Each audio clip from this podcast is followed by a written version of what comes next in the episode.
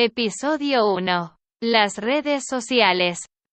¿Por qué tenemos que tener cuidado de lo que posteamos en las redes sociales? Basado en una historia real.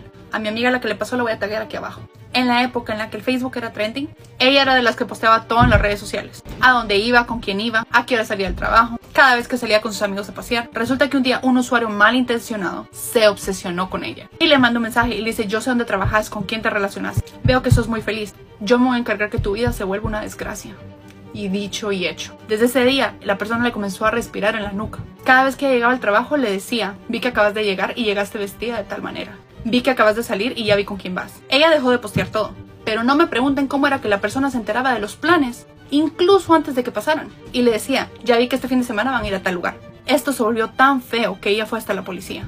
En la policía obviamente le dijeron que a quién iba a reportar, porque precisamente era una lombriz cibernética. Esto a ella le hizo desgracia su vida social. La mente tuvo que buscar ayuda profesional.